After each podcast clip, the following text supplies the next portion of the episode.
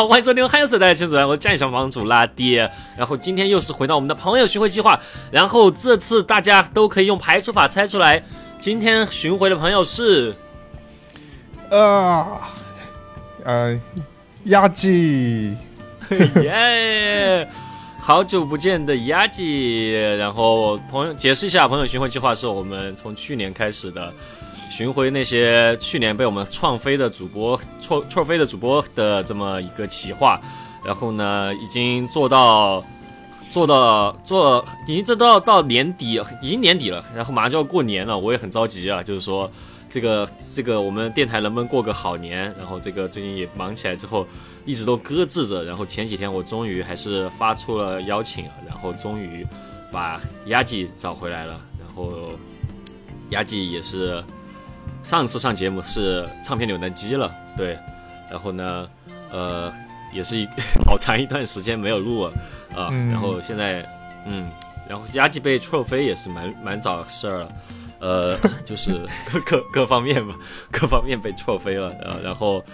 呃，还是聊一聊吧，就是哎，我觉得还是先先先在在走走提纲之前，我还是先随便聊聊吧，就是说那个好久没有，好久不见了。How how are you？你知道我那个我在上那个英语的口语课，然后那个有一个老师，其中一个老师他的风格就是每一次他都会在开场的时候问我 How are you？然后我每次都特别每次都特别紧张，因为我因为我不喜欢重复自己，所以每次我都想用不同的回答。我有时候会说 Not bad，有有时候会说 I'm fine，有时候会说。呃，Great，有时候会说，反正就每次都要想不同的回答。你下次用个从句呗，就是 I'm I'm I feel good just like like 什么？也是 As good as as good as feel good kids。还行吧，就是反正很多事情要忙嘛。然后播客确实放了一下这个事情，从最早的时候，呃，开始。不做播客制作嘛，然后再到后面录播客也录的很少，所以对对，所以就是我不知道，就是感觉去年对去年就是我总觉得好像每年都是这样，就是到到年终年终至年末的时候，感觉大家都要休息了，就是好像我不知道是我觉得我们做播客是一个。我不知道给给小雨给我的感觉是，好像我们做播客还是一个情绪付出蛮大的事儿，就感觉好像我按照这个 routine 来讲，第一年不算吧，第一年你加入二一年的时候，呃，可能新鲜劲还是比较劲头比较强，然后所以说呃还好，但是就是第二年开始就二二年，然后就反正感觉每次都是差不多九十月份到年底的时候，大家就都会有点歇气的感觉，我感觉就是这样，然后我感觉呃。其实播客制作，对播客制作，你是年初好像就没有在做了，然后丢丢给了 AI 一段时间，然后发现 AI 处理的还 还不如还不如直接放干音算了。I don't know，反正我感觉其实可能说，我不知道是具体什么原因，然后反正就是说，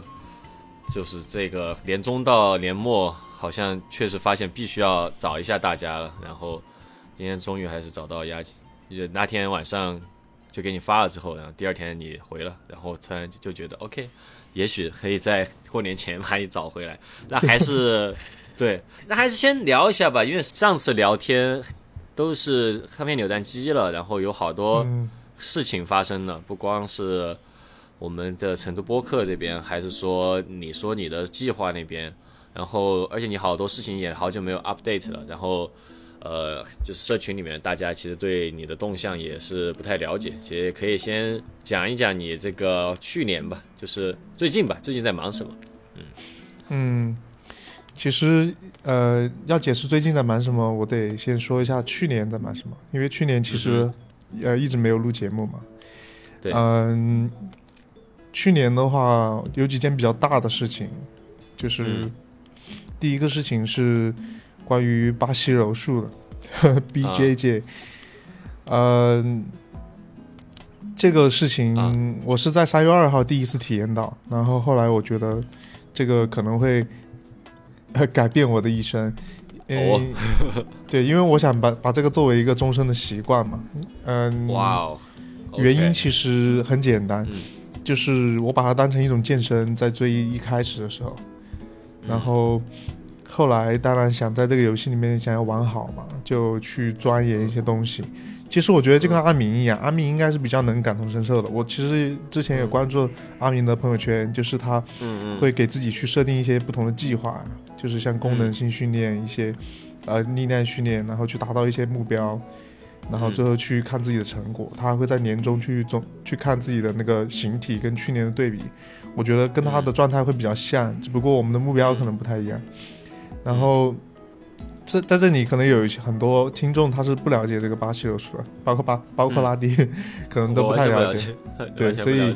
简单介绍一下，就是嗯。巴西柔术其实是，嗯、是一种本质上是一种格斗术，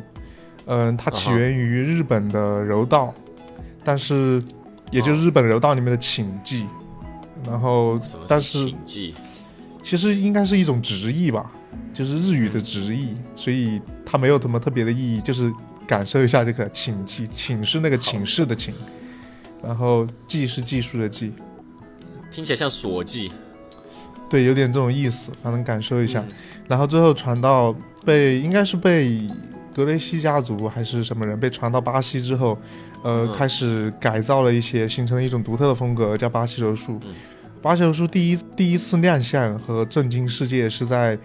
一场比赛，那场比赛现在嗯影响力也特别大，叫呃那个赛事叫 UFC，就是 Ultimate Fight Fighting。呃，C 是 Association 嘛，就是终极、终极格斗协会吧，或者是终极格斗勇士之类的。这个、这个这这个赛事它是第一个呃不限制格斗规则，然后你嗯可以用不同门派的嗯、各种各样的武术和格斗术去打比赛的。然后，嗯。但是在第一届、前几届的时候吧，我印象最深的是第一届，嗯。嗯、就是格雷西家族其中的一个人去打这个比赛，然后横扫所有的全世界的各路高手，不管是泰拳的、跆拳道的，呃，古武术的各种，呃，相扑的，呃，kickboxing 的，呃，踢拳，所有。嗯就是横扫所有。最后他一个很瘦弱的人拿到了第一年的冠军，啊、据说后几年的冠军也是他，所以这个事情让我觉得非常的好奇。这是我最开始接触到巴西柔术，也是很多巴西柔术运动员第第一次接触到巴西柔术。然后，嗯、后来就是去体验，呃，看成都有没有相应的馆，然后研究哪家馆比较好。然后正好有一家在我家附近，我就去体验了，在三月二号，我写了日历，所以很记得这一天。然后后来就开始在玩这个事情，所以去年其实蛮多时间都在玩这个事情。基本上后来我在确定之后，就是呃一开始是一周训练一次，就是属于有点玩票性质，因为公司给报销嘛，但报销的额度没有那么高，所以呃所以一周只能去一次。后来我自己出钱之后，大概一个固定的频率，到今天就是一周去两次。呃，一次有道符，一次无道服，因为它分两种派系，都要练，嗯它的技术可能稍微有点不同。然后，然后一次拳击或者是一次健身之类的，去强化体能。所以一周三次高强度的训练。嗯 然后巴西柔术也也有一个外号叫被称作身体象棋，大家可以感受一下，嗯就是那种我们之间的部位的一些对抗，然后它是呃像下象棋一样，就是一个部位克另一个部位，然后有一些规则，嗯是还是非常有意思的。我觉得它跟其他格斗术最大的区别就是它是非常需要动脑的。我自己也打拳击，我后来我发现拳击其实你需要去练你的反应动作，要去练力量。嗯但是巴西柔术它其实更多的是你要去解决一个问题，就是当你嗯对方怎么反应的时候，你怎么去反应。对嗯，那其实感觉还蛮蛮像攀岩的，不知道为什么你说象棋这个词。是的，就是是是会有一些，是会有一些。对啊，其实你不去学的话，你也不知道你的身体该怎么用。其实有时候，哦，是的，其实攀岩也是很多人就是建议巴西柔术运动员去学的一个嗯课外运动，它对这个柔术运动很有帮助。你对身体的控制啊，呃行动，就是你怎么在墙面上去行动啊，还有那个嗯、抓握的力量，这些跟巴西柔术很多都是相通的。哦，那你现在学了这么久之后，你在身体上你觉得有什么改变吗？嗯，就是变壮了很多，因为嗯它这种，它跟健身可能有一些不一样，跟传统健身哈，嗯我知道现在现代健身，我看阿明他们其实已经非常现代了，就是不像以前那样去健身了。但跟传统健身不同的就是，传统健身它会比较强调这个肌肉的分离度嘛，然后会单独的去去练某一块肌肉。但是像这种，我管这种叫全身运动或者综合运动，它其实是不分你什么肌肉的，所以你你比如说一个简单的拉扯动作，你会用到手，你会用到背，你会用到胸，嗯你会用到肩，所以整个人包括一些小肌群，它的锻炼是比较综合的，所以那你整个人就会体重就会上升，会长肌肉，但是你看上去又不会很壮，因为它很多是小的肌群啊，或者是什么，就现在达到了我史上最重的时候，我从来没有到达过那么重，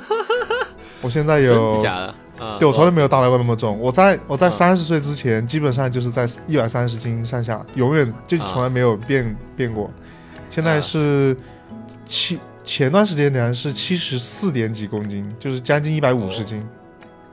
嚯啊，那看不出来耶。对，将近一百五十斤，还是很夸张的。当然，我觉得体脂还是稍微高了一点点，饮食上面也许要多注意一些。啊，你饮食方面教练会给你控制吗？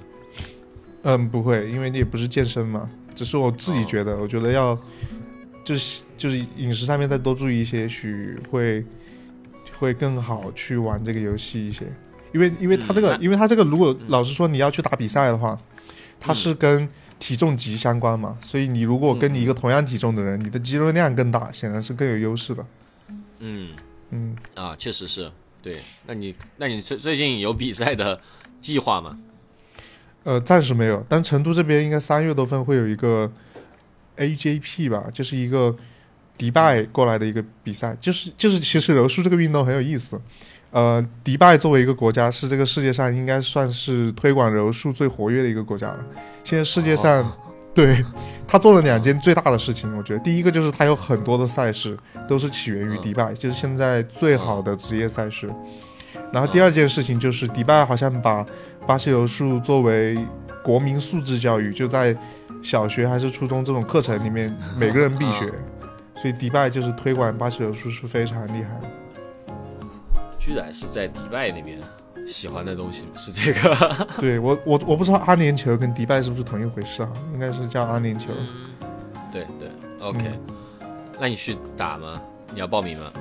我应该暂时不会去，我觉得自己胜算不是特别大，我我只玩胜算特别大的游戏。只玩胜算大。那 OK，那你们馆内会有比赛吗？馆内今年已经打过了，就是像这种馆，它有一个习俗，就是每年年底的时候会做一些声带，比如说你今年哪些学员表现比较好，教练对你的认可会给你做声带，比如说白带升蓝带。另外就是会弄一些馆内赛之类的。我之前去长沙想去串馆，然后长沙的馆也在做馆内赛，他们就不接受外来的串馆，那没串成。嗯、然后成都这边的话，我正好去长沙的那一天，就是成都这边的馆内赛，然后我也没有参加成。哎呀，OK，那你现在哎，不是可猴也在玩这个吗？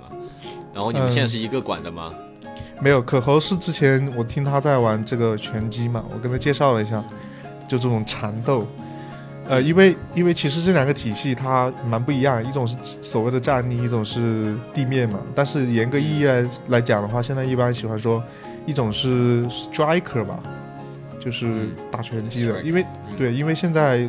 呃门道很多嘛，有泰拳有拳击，所以现在说的比较泛，就说 striker 就属于这种，所以他是算是 striker。然后呃，像这种缠斗的，因为除了巴西柔术，也有一些其他的技术，现在全都融合在一起，所以也不光不只是说巴西柔术，也叫呃 grappler grappler，就啊缠斗手，所以我算是 grappler。等之前我就跟他介绍，让他过来玩一下，然后他就之前去上了一节体验课。那那打不到一块儿，现在还嗯，对，但他觉觉得还还还还还挺好玩嘛，不知道以后会不会他会不会过来学？行，那这个就是你最最去年感觉你投入最多的一件事情，对什么时候当然都是在巴西柔术上。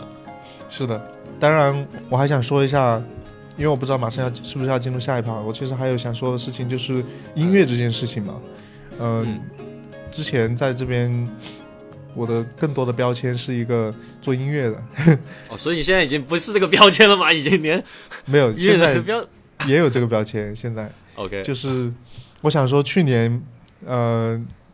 就是没有，仍然没有新作品，或者说没有 满意的新作品吧。嗯，但是嗯呃，我想说的是两个事情，一个是嗯 Stay in the game，我忘记是谁说的了，我忘记谁说的。我之前看一个人物访谈，还是看一个个人传记的时候，他说这个我印象特别深。Stay in the game，就是虽然我可能不是特别的活跃，但是我还是在这个游戏里面，嗯、通过各种各样的方式吧。然后第二个事情我想说的就是，我有一个序列，就是一个叫 Daily Download 的一个序列，嗯。里面有我每天关于音乐要做的事情，然后里面会涉及到很广，它会跟我自己的价值观相关。比如说，我觉得音乐什么东西更重要，嗯。现在什么东西更重要，对这个对现在做音乐来说，然后我会去一个个完成它。嗯，嗯。说的说一些细节嘛，就是比如说其中有一个部分是，呃，其中有一个部分是看行业新闻，嗯、比如说最近新出了什么器材设备，新出了什么人，然后另一个部分很重要的就是关注一些和声、呃混音和声音设计的一些嗯。新东西，因为因为会你会关注很多你自己认可的 YouTuber 嘛，他们算是走的比较前的，他们一旦有什么新的东西，都会马上做视频分享出来，然后我会去关注这些关于和声、声音设计和呃混音的东西，这是我觉得比较重要的。嗯，哇，所以说，哎 我还记得年初的时候，呃，好像巡演那边都已经开始联系了。OK Center 都都搬家了吧？OK，Center，但是他还是挺适合巡演的，还可能不太适合放映的，但是还挺适合巡演的。嗯，嗯，对啊。然后 这事儿又过去一年了，这个还挺挺挺有悬念的，也不知道哪一年 会真的出。别这么说，压力很大。你别这样，你看盛宇，你不能够老说了，你老说人家真的期待会很高。哎，你不管出什么，人家都说你拉胯了。对，我还想说一下那个啊播客这件事情嘛，对，嗯因为去年我其实蛮感慨的，去年我们嗯嗯、呃的成都播客嘛，就是最早的时候，呃，青年度日指南和野地，然后一些大家的朋友在那边一起录了一期，然后就戏言说要成立成都播客的大时代，嗯结果其实后来真的就成立起来了。对，结果后来真的就成立起来，我觉得这件事情还是嗯蛮神奇的。现在我们那个成都播客的群里面，呃，创作者应该有五十多位了吧，很神对，奇。成还挺厉害的，真的。对，已嗯经五十多位了，真的很神奇。而且大家的粉丝量，你要用那个优乐美的算法的话，大家的粉丝量应该也能加起来有一个小县城那么多了吧，几十万。这这什么算法？这是什么？算？优乐美的硬加的算算，这是硬加是吧？对，啊所以，嗯，所以我觉得，包括我看到很多事情嘛，嗯比如说像豆瓣开始入局播客，然后一些、呃投资方，之前大爱密谈有分享一些他们跟投资方谈的一些那个事情嘛，嗯。然后包括呃一些那种品牌入局，比如说之前嗯我关注了一个，呃，我忘记什么牌子了，一个牌子跟另跟另一个跟日光跟那个日光派对一起联名做的一个、做的一个生活上的一个博客，它是一个嗯。化学为主的牌子，然后啊对打断一下，下我去拿个外卖。，OK，OK，重现在重新开始了。呃，就是我发现，嗯、这些资本入局嘛，刚刚说的豆瓣嗯嗯这些，所以我觉得也许播客的时代真的开始了，就是种种迹象都表明，包括现在越来越多的创作者，其实很多我们成都播客很多进来的，其实他们应该也是才创立不久。嗯，对，越来越多的创作者，说明有很多人开始做这件事情，而且我觉得整个经济大环境其实，呃，播客这件事情也许也会变得越来越重要。嗯，对，不管是陪伴感，还是说它是作为一种娱乐方式，是，对，然后是啊，哎，还挺那个感慨的，就是因为在上海这边也是认识了不少新做的播客嘛，然后呢，大 大家每次都说到，哇，你们都做了三年了，哇，你们可能是老前辈了吧？然后每次大家这么说的时候，我就觉得很丢脸，因为我们订阅量都差不多的。就就是这种确实不讨喜。之前我听那个，嗯，当时也是一个朋友做的播客，叫晚点聊，然后他当时跟李如一就是也是一个播客的先行者了吧，Lawrence 李，嗯。他在他在好多年前就开始做播客集团了，那个时候有整个播客序列，包括一天世界，包括无次元，包括一些嗯其他的节目。嗯，他当时聊的时候，他就有说到，他说其实闲聊型的播客，嗯，嗯不是特别讨好。他说因为、因为他的听众是很窄的，他这么认为。嗯他说因为嗯认同你的人才会听。他说但是嗯认同你的人就是全部认同你的人，因为你闲聊会聊到很多的方向嘛。他说全部认同你的人会很少。他说嗯所以一般现在比较火一点的播客，很多是那种嗯就是话题向的，就比如说。我们只讨论某一个小的话题，那这个话题嗯我们可以就不用不会带入太多的那个个人的一些东西吧。色彩，嗯。对，就是你可以学到知识，说说白了就是有那种感觉。嗯对，这两个流派的，跟黑水公园他们聊，就发现，虽然说他们挺锤的，他们就是垂直影视这一部分，但是嗯他们还是比较早期开始做的。其实听黑水就知道，黑水的公园 is all about 个人色彩。我感觉，对原来听他们的时候，我就觉得哇，这两个人好主观，就全是主观内容。但是可能是收听习惯吧，因为我看好多现在小红书上讨论说听播客的那种推荐，都是说能打破信息差或者怎样怎样，然后这可能嗯也是和一开始。就是我们成立的时候的感觉不太一样，是的，对，嗯，仲青之前还说过一个，我印象也很深。仲青当时我忘记是在哪一期，在大内密谈的播客里面还是什么，他说，他说他会把播客当做一种普通的搜索资料，比如说他嗯当他去做播客的时候，他去研究某个人，他会去搜这个人的播客，比如说之前他研究一些音乐人嘛，比如说某些人嗯他去研究 Elon Musk，、那他可能他可以直接去搜 Elon Musk 在一个很著名的播客的采访，那个采访好几个小时，对他很容易带出一些自己的观点啊，或者是他曾经在其他地方没有说过的话，作为一种嗯普通的搜索资料去使用。他说播客可以这样，对，这个确实挺有用的。就是最近也是蛮多采访嘛，所以发现其实他们会还是比较了解我，因为丢了这么两百多期节目在上面，然后其实有时候也有点紧张，就会不会几年前说的什么爆言，然后现在也被挖出来，问我啥意思。包括我原来那个豆瓣上写的朋克导演，我都已经有点后悔了。哦，这就是长大了。呃，对，是，对，然后，对你不是对，还聊一聊那个吧？呃，我其实再聊几句成都播客吧。我觉得真的是，我觉得可能压季你们也是做的努力也蛮多的。我觉得，因为毕竟说实话，就是天天都市指南在成都播客里面算是血统最不纯最不纯正的，就是基本上都不怎么在成都。但我觉得你们的把这个社群还是运营的蛮好的。你们，你和 Y 还有叔叔他们，我感觉你们就是一直都很活跃。对对，别这么说，其实主要是 Y 跟苏苏，他们俩真的很活跃，他们俩真的做了很多。我都、嗯我我我我都没做什么，我每次聚会我都不参加。哦，是吗？我以为你每次都参加了，没有啊，你看他们每次 A 钱都没有我。我都没有看他们 A 钱。但是 OK 是的，而且叔叔最近跟小宇宙这些也是跑了好多次嘛，对对啊，嗯，我我对聊一下我夭折的个人播客嘛，我之前上期说到个人播客，对，是的，本来想做一个个人播客的，后来想来想去，想了很多方向嘛。最开始我是想做那个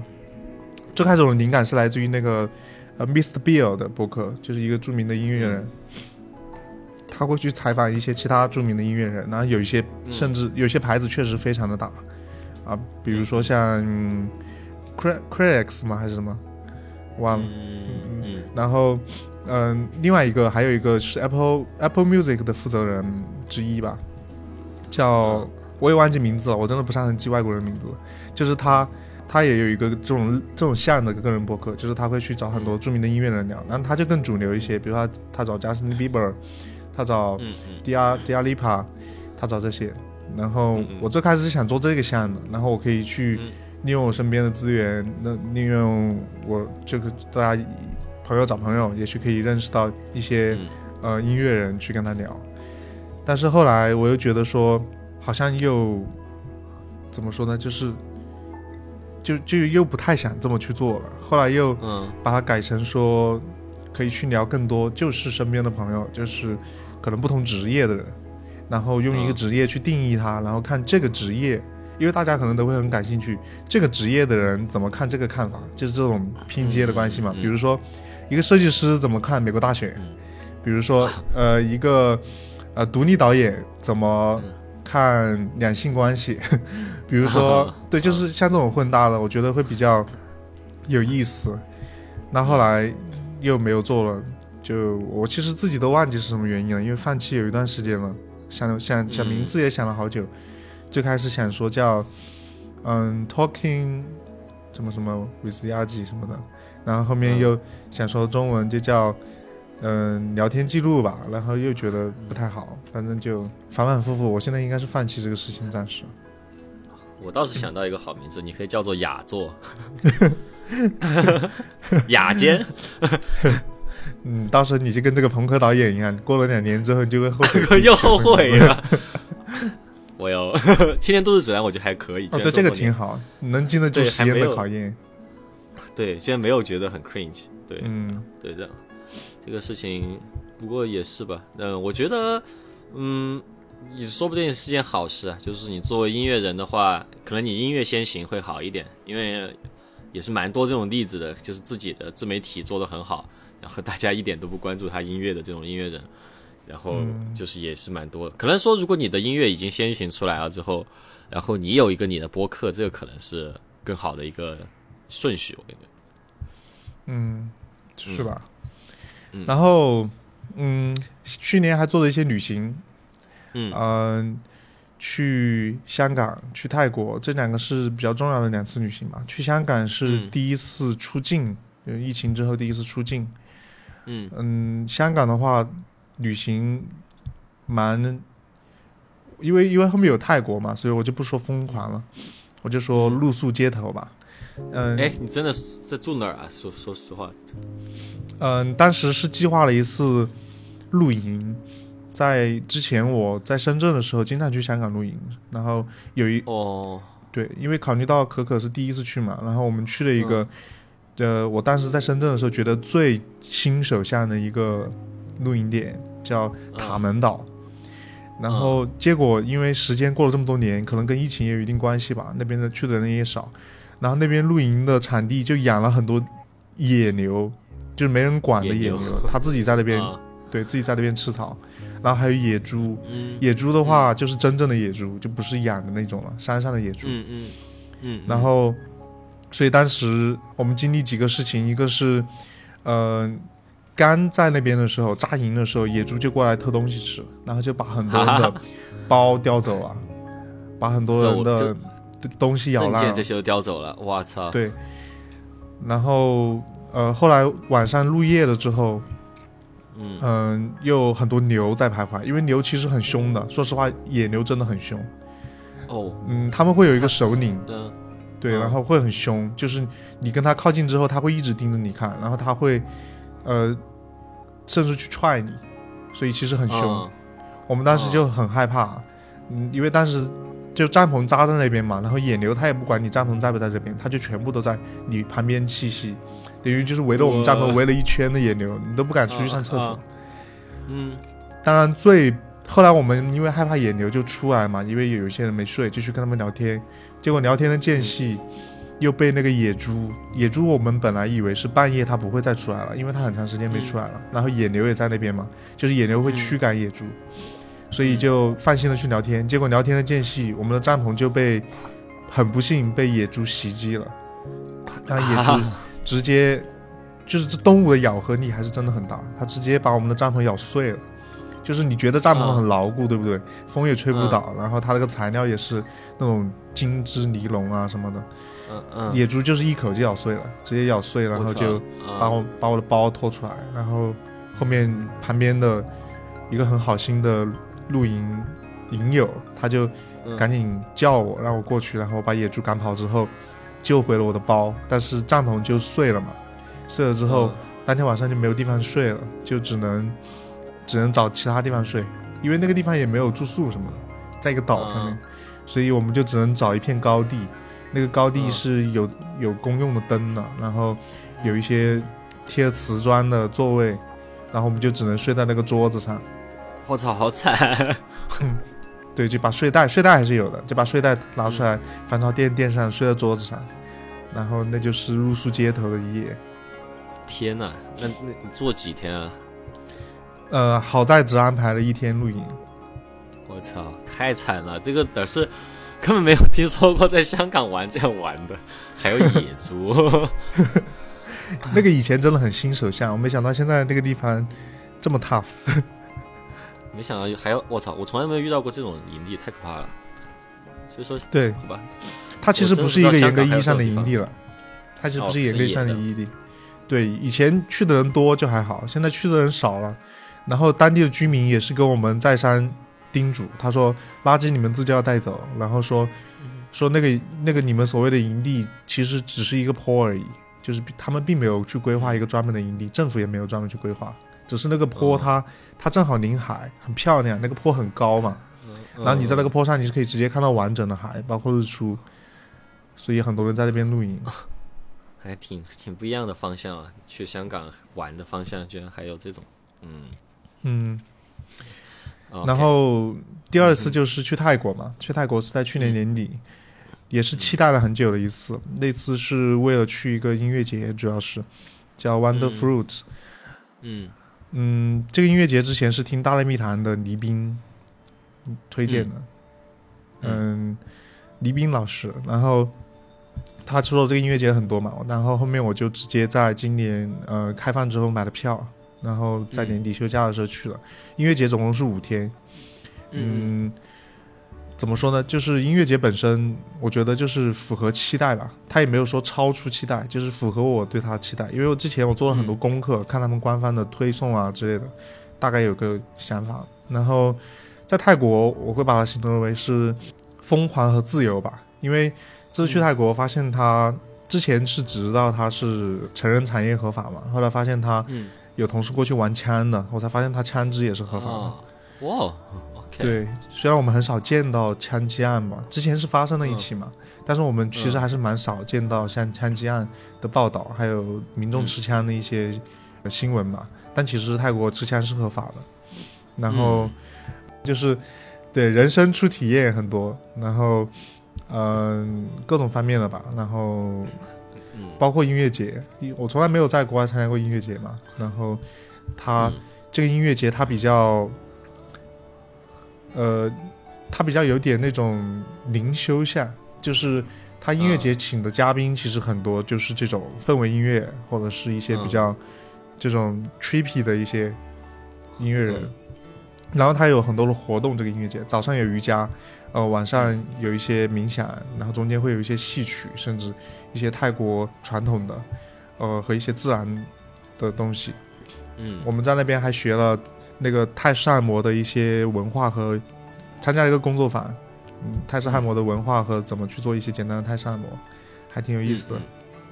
嗯，可以可以，最近去泰国玩的朋友也比较多，泰国泰国应该是免签吧？现在对，现在已经永久免签了，哦，对，然后。前段时间机票也便宜，然后也蛮想去的。其实有机会真的想去一下泰国，对，可以。那你最近在忙什么呢？对，说完去年整年在忙什么，最近的话其实就很好理解了，就是一直在做这些事情嘛。然后最近我想说的就是说，嗯，我花了很长的时间在用我自己的一套方法去去去做这些事情。最近，嗯，因为其实想把这个事情，想把巴西柔术这件事情做好是嗯不久之前的事情，所以我现在还处于刚刚在玩在用我自己的方法来做这个事情的阶段。啊、最近到今天的话，算是阶段性的做完了一些吧，所以又恢复正轨了，所谓。所以呃，我自己有一套方法，就是说我会用这套方法来做一切事情，包括音乐，包括巴西柔术。很多人，包括同事，可能会好奇说，呃，你怎么去从零开始学习音乐？呃，你很厉害，怎么怎么怎么？嗯，不是科班出身啊。我觉得其实这些不重要。我的自己的方法就是说，我会先去研究到什么是最好。这个问题其实很难，呃，也会带入你很多个人的价值取向。比如说，你认为的最好跟别人认为的最好可能就不是同一个。这个其实就代表你自己的价值取向，它也决定你最后的风格，不管是音乐还是巴西柔术。呃，然后你研究什么是最好之后，然后你就找到谁是最好。嗯，然后谁是最好之后，你可以去向最好学习，或者对我来说，我会只向最好学习。嗯然后最后就是用一种过度学习的方式向他学习。我很喜欢说这个“过度学习”这个词，这好像是我在很多年前看一本书还是某个人物访谈提到的，也是我印象很深。嗯嗯他的方具体方式就是说，呃，在你醒着的所有时间都学这件事情，就是哦哪怕是吃饭的时候，你可以稍微休息一下，看点别的。那吃完饭你就是又开始学，就是在你醒着的所有时间去学这件事情，嗯然后连续这样，连续很多天。呃，嗯我管这个叫过度学习，或者说饱和式学习。就是我有一个理论说，因为你人经常会忘记嘛，但是你总会记得一些，就你生活中你总会记得一些。所以你最好的学习方式就是把你自己沉浸在这个环境里面，就是你生活中接触到所有东西都是跟这个有有关的，那你就会总会记得一些，而且你会很容易把这些相关的内容串联在一起，所以嗯然后再到最后就是，嗯，达到自己能够做到的最好吧，就是我的一整套做事情的方式。我最近就是刚刚完成了研究巴西柔术，呃，谁是最好这个问题，嗯研究了很久，就是谁是最好，然后现在是在向最好学习的阶段，刚刚开始。嗯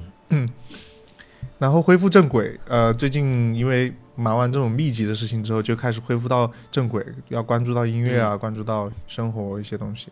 然后恢复正轨的话，我觉得我也想说一个事情，就是我一直以来的一个理论，是我觉得说一个人一辈子可以精通多个领域，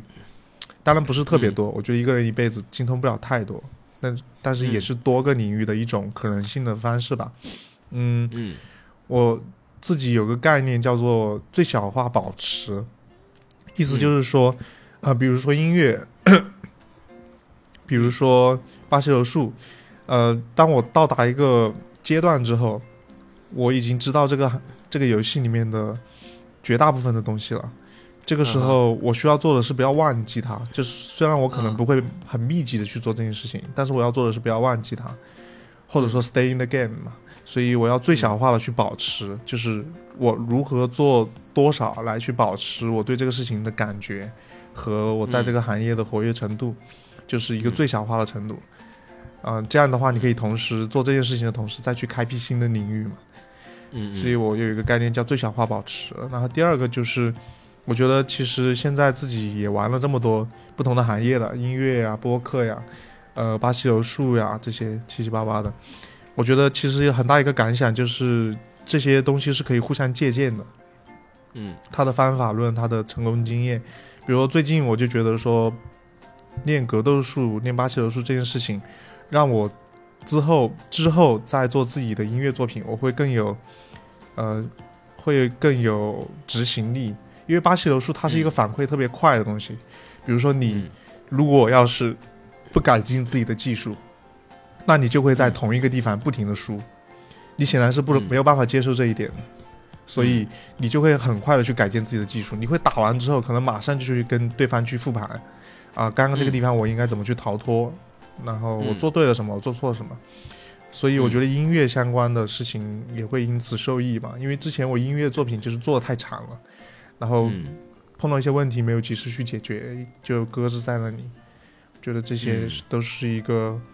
精通多个领域的一种可能性的方式吧。所以慢慢恢复正轨的意思就是说，我用最小化保持，然后去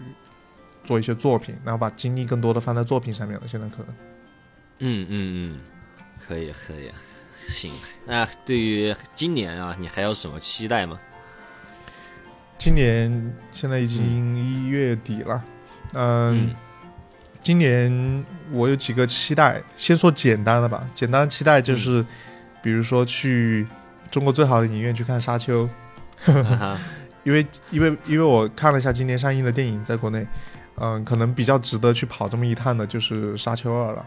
我不知道《阿凡达》会不会在今年上那个新版的哈，因为现在没有排期，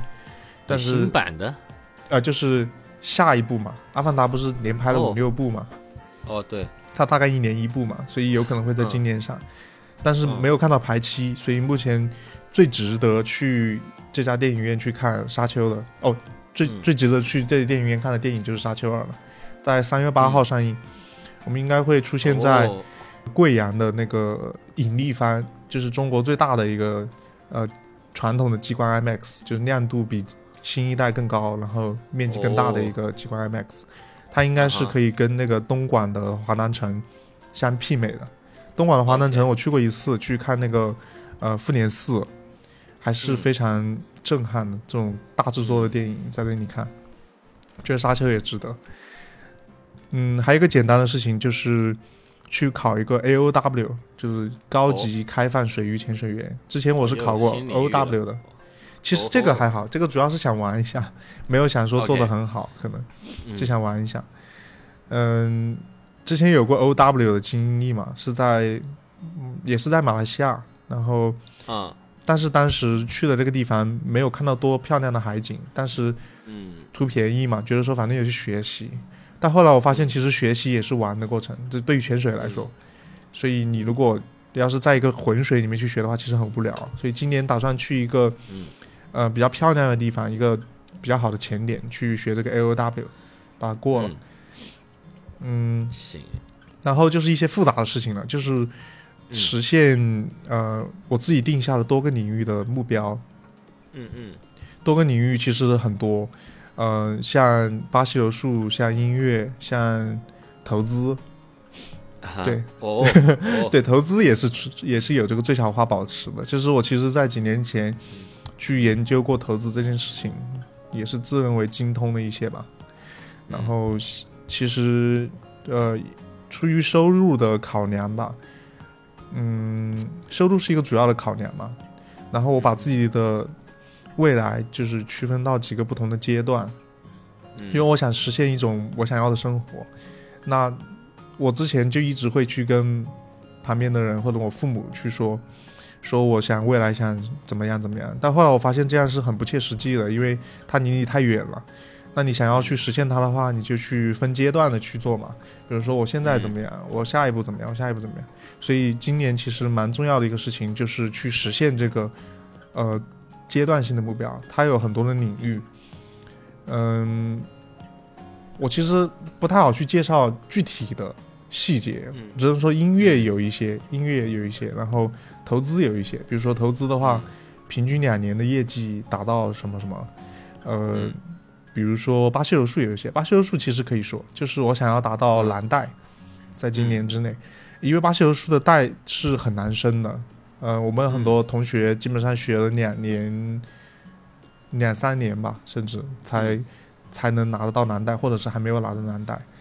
嗯所以。我希望今年如果能够拿到蓝带的话，应该还算是速度比较快了。因为从去年三月开始第一次体验，到后来嗯断断续续开始训练，然后现在比较规律的训练。如果能在今年拿到蓝带，我觉得是一个有一些挑战性，但是也不是说完全不能实现的目标。拿到蓝带之后，你就会有很多的可能性了。对我来说，我就可以去开启下一阶段的生活。下一阶段的生活里面，我会过一种就是几乎是半职业的训练的生活，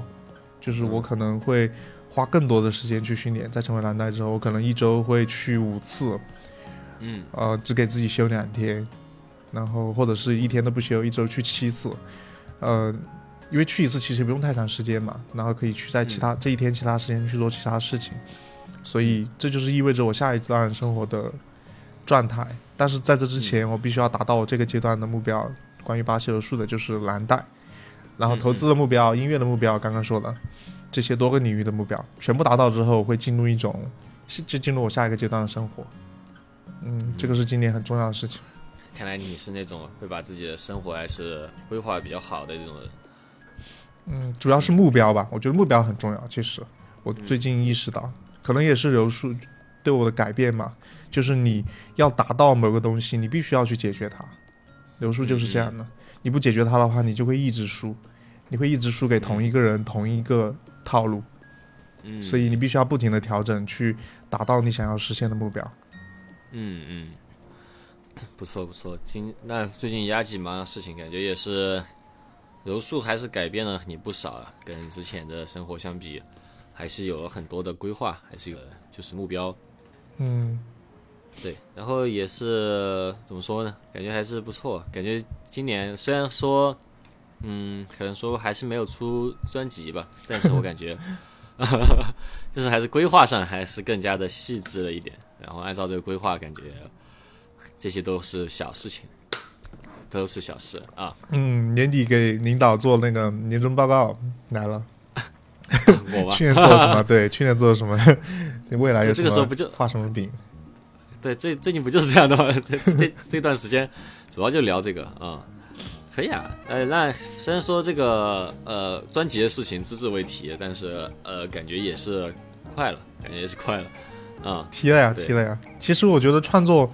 嗯，我再多扯一点点哈，就是，嗯，我其实觉得创作这件事情，我现在理解的会更加泛了，因为时代也不同了嘛。